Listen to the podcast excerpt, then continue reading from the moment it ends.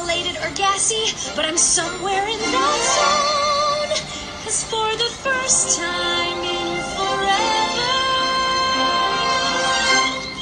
I won't be alone. I can't wait to meet everyone. What if I meet the one? 各位听友，大家好，欢迎继续收听阿曼达的节目《世界在你耳边》。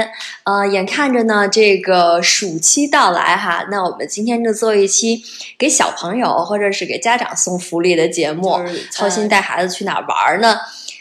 最 popular 的一个肯定就是迪士尼乐园，所以今天我请来嘉宾呢是一位美女妈妈哈，冰心，嗯，她现在呢是呃在一个科技公司做市场总监。那为什么请她呢？首先我们讲世界上现在有六个迪士尼乐园，那你现在已经去了三个了是吧？而且新鲜出炉，刚去过上海的。嗯，然后本来是想避开儿童节，然后避开周末，然后选择周一这个时间点其实非常重要。啊，结果可能很多父母都是这么想的，然后人山人海，就等于说把周末连了，周一其实人也挺多的。然后之前还去过的是，大概是在去年一月份去过香港的迪士尼，呃，再就是几年前，应该是在一五年去过东京的迪士尼。啊，然后你你当时有一个担心，说什么小朋友可能越来越不容易被满足了，是吗？他现在已经知道这个世界上有六个迪士尼乐园了，是吧？然后你还告诉他世界上最大的是。对，奥兰多那个大概是呃上海的三十个大，哦，然后是香港的一百个大，所以他他跟我说，哎，我只去过三个迪士尼，其实我是有点担心，只要打全卡了是吧？对对，哎，那我们正好也普及一下，就说先从面积上来说，因为大家都觉得去孩子可能也真的不能一下去六个迪士尼哈，那个到底怎么玩划算？先去哪个？如果先从面积上来讲呢，这个美国的奥兰多的迪士尼乐园其实是世界上最大的啊，它的开业时间是也是时间最早的，是一九七一年就开了，它的占地是一万两千两百二十八公顷，对，不是一个数量级的。对对对，那如果我们比一下的话，其实，呃，所谓东京的那个迪士尼乐园，其实也才只有二百零一公顷的占地，而且这个奥兰多的迪士尼乐园，其实它是有呃魔法王国、未来世界、迪士尼好莱坞城、迪士尼动物王国，哈，这这可能就是顶级的了。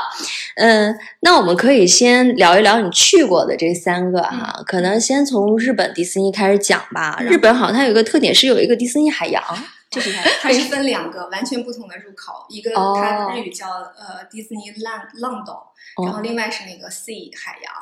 啊，因为成人可能去那个海洋的会会比较多一些，小孩就是在这边玩。哦，可能那个项目会比较惊险一点，是吧？啊，对。而且前几年小朋友也比较小。啊，对。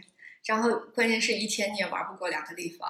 哦，就这二百零一公顷也玩不过 来。那我在想，那奥兰多对之后可能还讲了，就是有这种票的不同，可能比如说有天票，有几天票。那我觉得奥兰多那可能得周票玩。有十天的票。哦，行。然后如果是细致的玩下来，要一个月。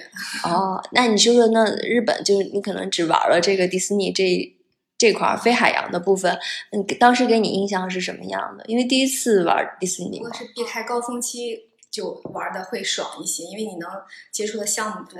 我去的香港和第一次去上海迪士尼都是在冬天，然后在去日本的时候是一个春天，就樱花季，大概是在四五月份，所以大家都去看樱花了啊。但是人还是很多哦，好吧，因为日本迪士尼它给学生的票的优惠非幅度非常大。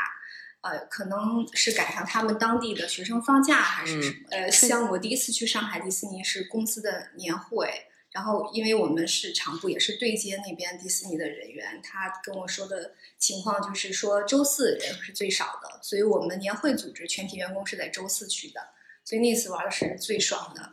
但是暑期呢，我觉得大家就不要太寄予厚望了，就准备排队吧。那刚才说到，我们一个一个来说啊，先说日本迪士尼。先说一下这个票价哈，因为，嗯，你刚才说的对学生优惠多，那我这边资料查到的是东京的迪士尼平时的票价相当于大概人民币是四百六十九元，儿童票，四到十一岁是大概相当于三百零四。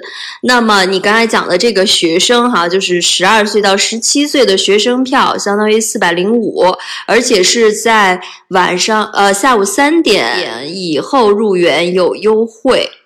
嗯，就是这个，我其实也想到了一点，就是其实好像在美国还是在日本的迪士尼都是按照年龄卖儿童票，但是好像是在上海是按照身高来的。是身高。嗯，我当时就在想，可能中国的小朋友是不是长得发育太好了，现在按年龄已经 cover 不住这个身高了啊？那那我们就是具体来聊一下东京哈。那你当时现在印象深的有哪几个项目？非常惊讶的是，它是。八十年代建的，但是我一点没有感觉到旧，就还是，呃，感觉是一个挺挺全新的乐园。我觉得日本人休息的时候，很在我眼里看起来会比较奇怪，他们是一排一排非常整齐，呃，你会感觉好像是一个团队的，其实他们都是互相不认识的游客，这个印象挺深刻的。还有就是他们每个人几乎都会装扮，呃，你像我我去迪士尼可能就不会带那种什么发卡呀什么的。但是日本的小孩都是很隆重的装扮一下，都把自己弄成迪士尼的一个小小宠。那那你们家小朋友有没有要求装扮啊？然后现场会有卖一些。对对，现场也给他买了一装扮成什么形象？水俗啊，我记得是给他买了个米奇的哦，米奇一个小帽子。还有就是玩的那几个项目，现在看起来。就是对比之后玩的，就还是比较弱爆了。像那个巴斯光年，还有一个疯狂赛车。疯狂赛车其实就是一个车，哎，进到一个屋子里，然后那个门会打开。当时比较新奇的是，感觉那个赛车都已经要撞到门上去了，然后那个门才打开，就是还是蛮新奇，有点惊险哈。哦，嗯，巴斯光年会相对比较弱一些，就是。拿一个激光枪打周围的呃怪物，没事儿，那时候小朋友也小是吧？几岁比较好糊弄？五五岁，五岁，他很开心，对不对？对对，我记得是排了九十分钟的队才排进去。妈呀，好吧，那是我排的最长的一个。之后我觉得三十分钟是我容忍的一个限度内。哎，我记得有一个食品很受欢迎，就是一个火鸡腿，特别大的火鸡腿。我看上海迪士尼也有卖的，但不像。在日本那么受欢迎，好像每个人都都要拿一个那种感觉。好吃吗？还不是很好吃，就是鸡肉，只是比较大的鸡。我是记得给孩子买了一个小火车，那个玩具他现在还能玩，质量非常的好。东京的这个迪士尼，比如在一些设计上或者是设施上，有什么特别的地方吗？这个人的疏导会做的比较好一些吧。这个就看哪儿路标都特明白，往哪儿走，是吗？我觉得在香港迪士尼玩的还比较开心，开心一些。那是去年去的，对吧？对对，去年一月份。嗯，那这次呢，就是等于第二次去了。小朋友对这个第二次迪士尼有什么新的评论没有？他他不会说太小了吗？还没有小时候。他他其实对这个没有太多的，他也忘了，他忘了。但是在香港比较开心，是他喜欢的项目可以刷两遍，因为人少人少时间的。嗯，他最喜欢哪个项目呢？呃，他最喜欢是那个迷笛庄园，还是叫迷笛大宅？嗯，怎么玩？呃，你可以把它想象成一个呃不可怕的鬼屋，就是一个小型城堡。然后第二次刷的时候。就是一个人都没有，只有我们俩啊！我觉得这种体验可能以后也很难再遇到了。当时赶的一个时间点是白天，我们看过那个花车表演，晚上呢，所以就不看了。然后他他就特别想再去那个地方，可能很多人都是在看花车表演，所以在那儿嗯没有等到别人。我当时心里是打鼓的，因为我去了第一遍。它那大概虽然不算是呃鬼屋的那种感觉，但是充满了神秘感啊，还是有一点还是挺害怕。那你第二次不就轻车熟路了吗？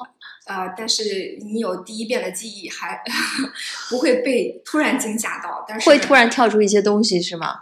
呃，它不是突然跳出来，就比方说它里面有一个美杜莎，就是那个头上都是蛇的那个神话的女人，他的表情会突然变了，变得很狰狞。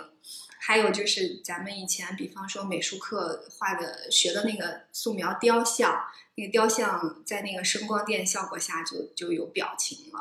啊，那种再配上那种音乐，还是挺可怕的。不是，那在你们家小朋友面前，你是不是要故作镇定啊？哎，我没有，我跟你说，咱能不能等一 等一批人在一起做呀？难得没人，你害怕了。那小朋友应该是他的兴奋点在什么地方？他就喜欢这他喜欢这个探险的感觉。对他就是想再玩一遍，他不管是有没有人，他还是要再玩一遍。所以我们等了五分钟，我记得那个工作人员他没有给我们什么建议，他就一直在旁边笑，就是这样微笑。然后我们自己选择进去还是不进去，然后等了五分钟，嗯他要进去我就陪他进去了。哦，但是我觉得大部分迪士尼应该还好吧。就是我记得去美国的那个环球影城有一块儿，它是在黑暗的那个走廊里面有真人装扮成 zombie 啊，僵僵尸，它突然会扑向你。哎，那顺便也可以再介绍一下这个香港迪士尼啊，虽然就是。但是可以形容成麻雀虽小，五脏俱全，对吧？它的这个票呢，嗯，是这样，就是相对可能比东京的要贵一些，相当于人民币大概一日票是五百六十三，呃，两日票呢是七百二十七，那儿童票是三到十一岁，相当于人民币四百一十八。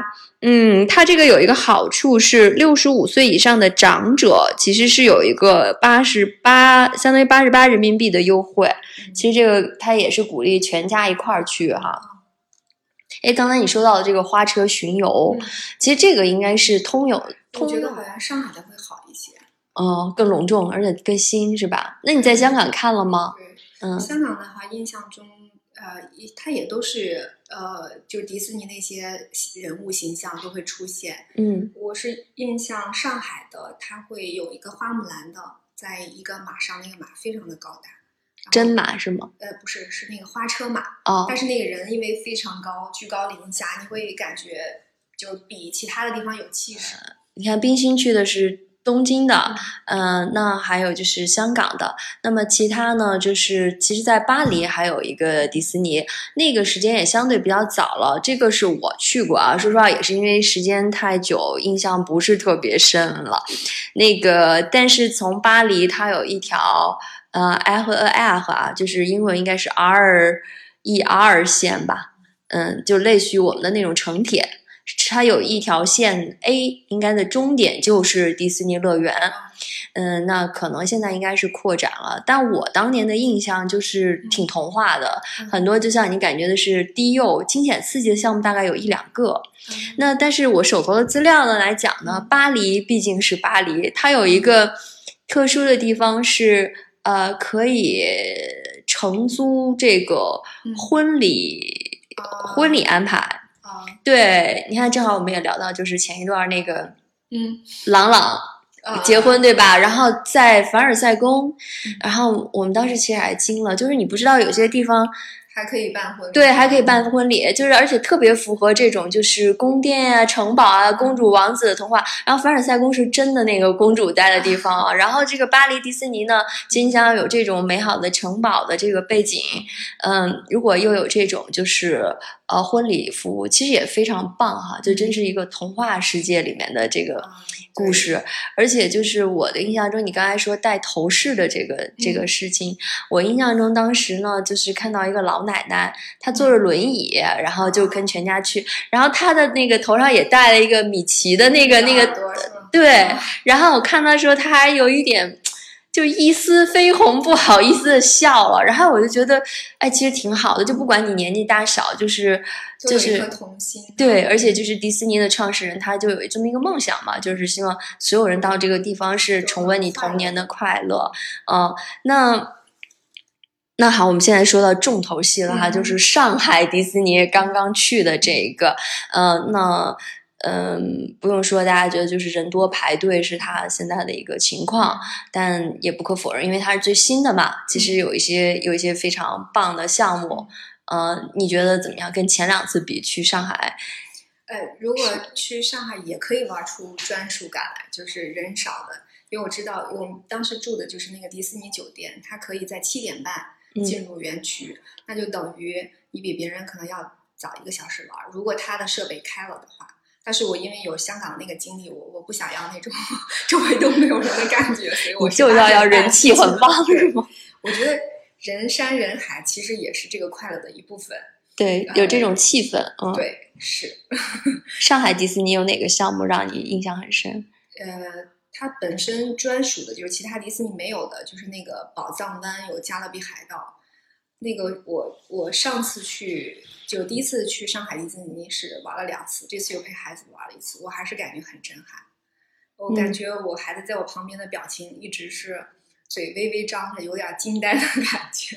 就是有点加勒比海盗探险的那种风格，是吗？它是根据那个故事，就是开始，呃，你还记得那个船长杰克船长站在船帆上，那个船是沉到那个水里的，然后他就正好快要沉的时候，他登上了那个岸边，就从那个情节开始，然后你。进到海里面以后，它因为有一个大屏幕的，会给你视觉上的错觉，你会感觉你沉入到海底了。然后那个巨型的章鱼就从你眼前走过。哦，是真的章鱼还是电子的？电子的。哦但是那个屏幕，它会把那个实景和屏幕结合的非常的就完美。你你你会在视觉上有错觉，觉得就是身临其境的。嗯。然后再往前，根据故事的发展，然后你的船，然后又从海面升上来了。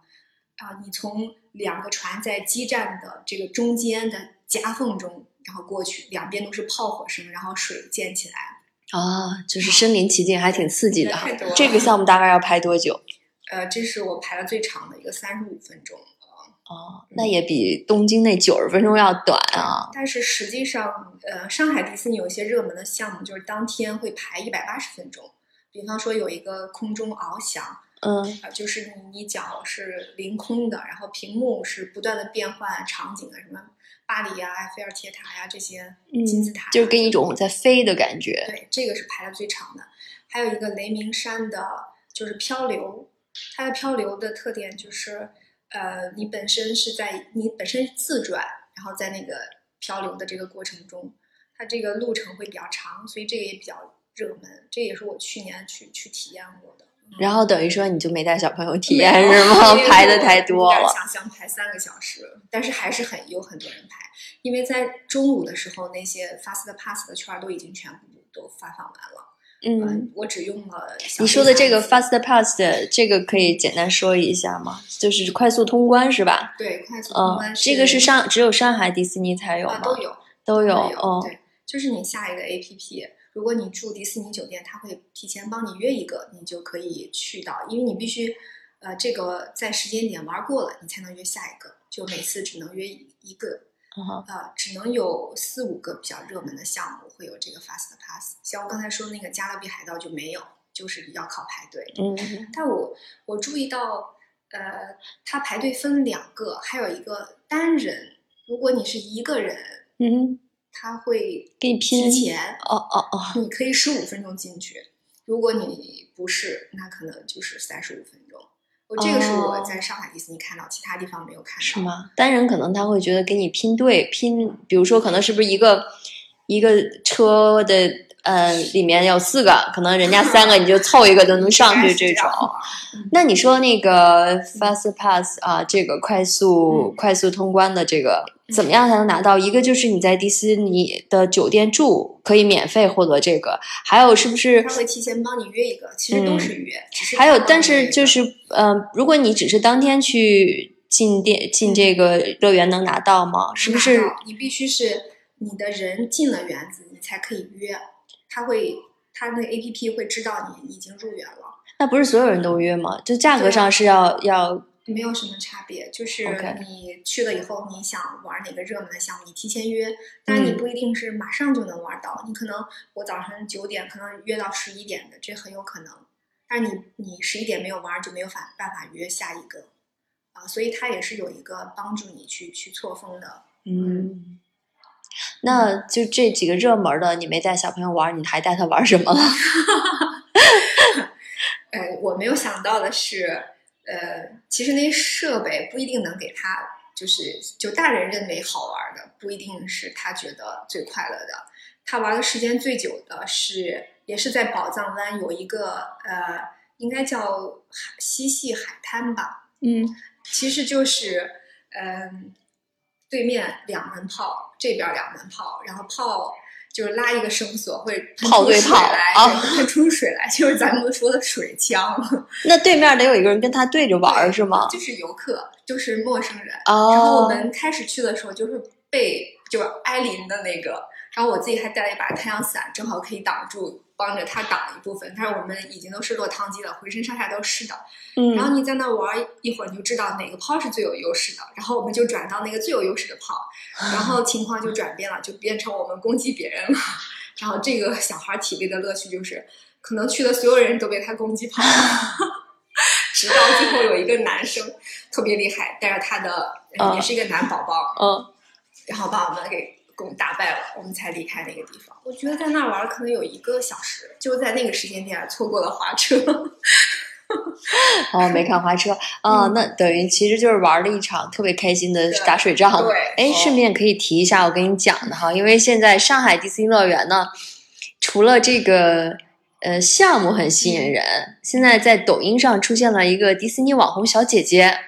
啊，对我其实跟冰冰说了，她没有时间去看哈，然后，然后就是因为这个小姐姐就是负责花车巡游的这个呃呃指挥和向导，嗯，然后因为比较帅，戴了一个墨镜，然后就帅过男生的小姐姐，然后现在抖音上就很多人专门去拍她，叫畅畅啊，那你这三次基本都是住在迪士尼的酒店嘛，啊没有，只有这次是住在酒店。我觉得住酒店还是很方便的。嗯最好的行程就是它一般是下午三点以后入住，你三点入住后，你可以到它的心愿湖嗯乘船嗯到迪士尼小镇，因为迪士尼小镇是在它的乐园的外围，你可以先把小镇逛了。小镇基本上就是模拟成这个迪士尼的各个动画片里的场景是吗？还有一些商店，它的哦船也就是十五二十分钟，呃，应该是二十分钟一趟，根据游客的情况。嗯嗯呃，然后你回来之后可以呃用餐，它有一个卢米亚餐厅，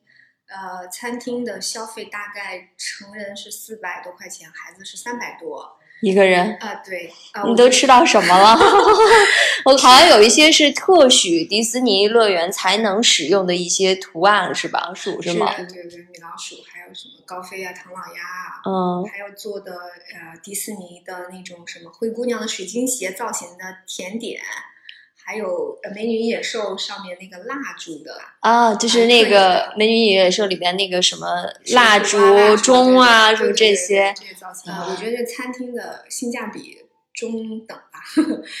呃，但主打的就是是特别，对它特别的地方在于，呃，有那米妮、米奇，还有高飞，嗯还有那那个狗叫什么布鲁诺，跟米米老鼠去跟在一起小朋友拍照，啊。小朋友还是挺开心。呃，迪士尼酒店的价位贵吗？呃，如果提前订的话是，呃，你你看普通的看花园景的就两千多块钱吧，一晚？对，呃，如果是湖景的，应该是三千，主题房可能是五六千吧，嗯。然后你用完餐之后，呃，应该到那个那个湖边去看烟花，因为正好能看到，它是八点半开始能看到那个放烟花。嗯呃，我们是最后选择在那个九层的露天那个露台上看，这个高度看的其实也还是蛮震撼的。然后晚上可以去它的那个小美人鱼的泳池，呃，周围都是用那个马赛克拼成的小美人鱼吧，啊、很挺迷你的啊。嗯但是我是有一点有意外惊喜的，就是呃，我们订的那个房间是两个床，它床后面不都有个床板儿吗？然后嗯你进房间之后，哎，这个床板上的那个仙子会洒下一一束星光，然后从这个床板，然后飘到中间的镜子上，然后再洒到另外一个床板上。这个是我以前没有见过的。我都。嗯，请问你儿子对这个有感觉吗？他后来摁那按钮玩了好多遍。哦，我以为这只对女孩子有效果呢。哎，那会不会每个房间不一样啊？呃，是不一样。它主题房据说你可以把主题玩具都带回家，这可能是它贵的原因。哦，主题房可以把主题里的玩具都带回去。对，他会按照你的要求去给你布置房间，请问那个主题房多少钱一晚五？六千吧，应该是。我认为如果我去，我会买买一堆带回去 自己布置。你儿子对这个嗯这三次有没有给你做一个评价或者点评？哦，我觉得他应该会更喜欢就是上海的，嗯嗯，他跟你怎么表达的？他说他明年还要来，不想着那个还有仨没去过的。然后那也要求了。回来的时候收到呃迪士尼度假区的一个问卷，啊哈，哦，我觉得还是填一下吧，反正是他是自愿填的。我点开以后只有两个问题，这个也超出我的预期。他第一个问题好像就是你住没住过他酒店，第二个是你明年还会不会来上海迪士尼？如果你要选择还来，它后面有惊喜吗？比如给你一个百分之十的折扣什么的。挺好的，应该把这个点子告诉他们。呃，我觉得去那个香港迪士尼能呃能很快的去玩一遍，还有一个原因就是我记得是九点半才进园的。呃，他在门口有一个小火车，我直接是坐小火车到他的幻想世界。幻想世界就相当于一个时钟的十二点，所以我就挨着那个十二点逆时针玩了一圈，然后再顺时针玩了一圈。呃，我觉得这个办法挺好的，就是你不要随着游人，就是一进去就是玩哎两侧的。就是从啊四点走，或者是从七点走。嗯，所以好，那谢谢谢谢冰心哈。我们今天大概啊跑马观花了解到了这个世界上六个迪士尼乐园中的三个啊。那可能重头戏呢，比如说美国除了奥兰多，还有加州两个迪士尼乐园。